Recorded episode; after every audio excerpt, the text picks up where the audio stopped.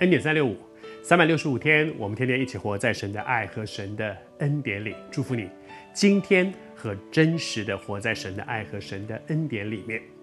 我们在分享施洗约翰来介绍耶稣基督，他们是表兄弟，他们从小应该会有不少共同生活的一些经验。但是施洗约翰说：“我先前不认识他，我不知道他就是那一位弥赛亚，他就是基督。”但是后来他怎么知道的呢？是在旁边观察吗？其实不是。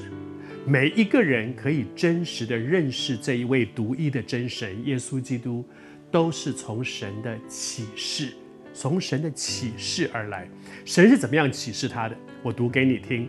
他说：“这一位独一的真人，他对我说：‘他说你要看见圣灵降下来，他住在谁的身上？’”那一位就是用圣灵来给众人施洗的，神给他一个印证，说你要看见，你要看见一个现象，这个现象看到的时候，你就知道，哦，这个位就是，这位就是在神的恩典当中，他提到那个现象是什么？就是圣灵从天上降下来，住在谁的身上？耶稣基督身上有一个证据，证明他就是这一位独一的真神。那个证据是。圣灵住在内住在他里面，而今天成为一个基督徒，我们每个人也享受这样一个恩典，就是当我们听了福音，接受耶稣成为我们生命的主，就有一个记号，那个记号就是圣灵内住在我们里面，还不只是。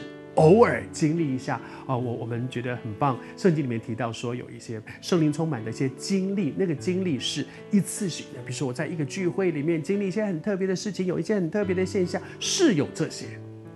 但是我们更渴望的不是每一次都到一个特会里面去给人家按手一下、哭一下、笑一下、倒一下。我还是说，是有这样的一些现象在，因为圣灵随他的意思去成就各式各样的事情。我不要用我的经验值去限制说不可能，不会有这样的事。我们凭什么说圣灵不会做这样的事？是有这样的事情，但是我们不能永远只等着哦，下一次哪一位这个这个神重用的仆人来，我赶快去给他按手一下，因为那个时候哇，我有一个很特别，我，那天哭得好厉害，哇，我那天有一直很喜乐的笑，我那一天。不是这样的，我们渴望的是圣灵天天住在我们里面，神与我们同在，以至于我不是等的一个特别的场合，透过一个特别的人，我才能够遇见神。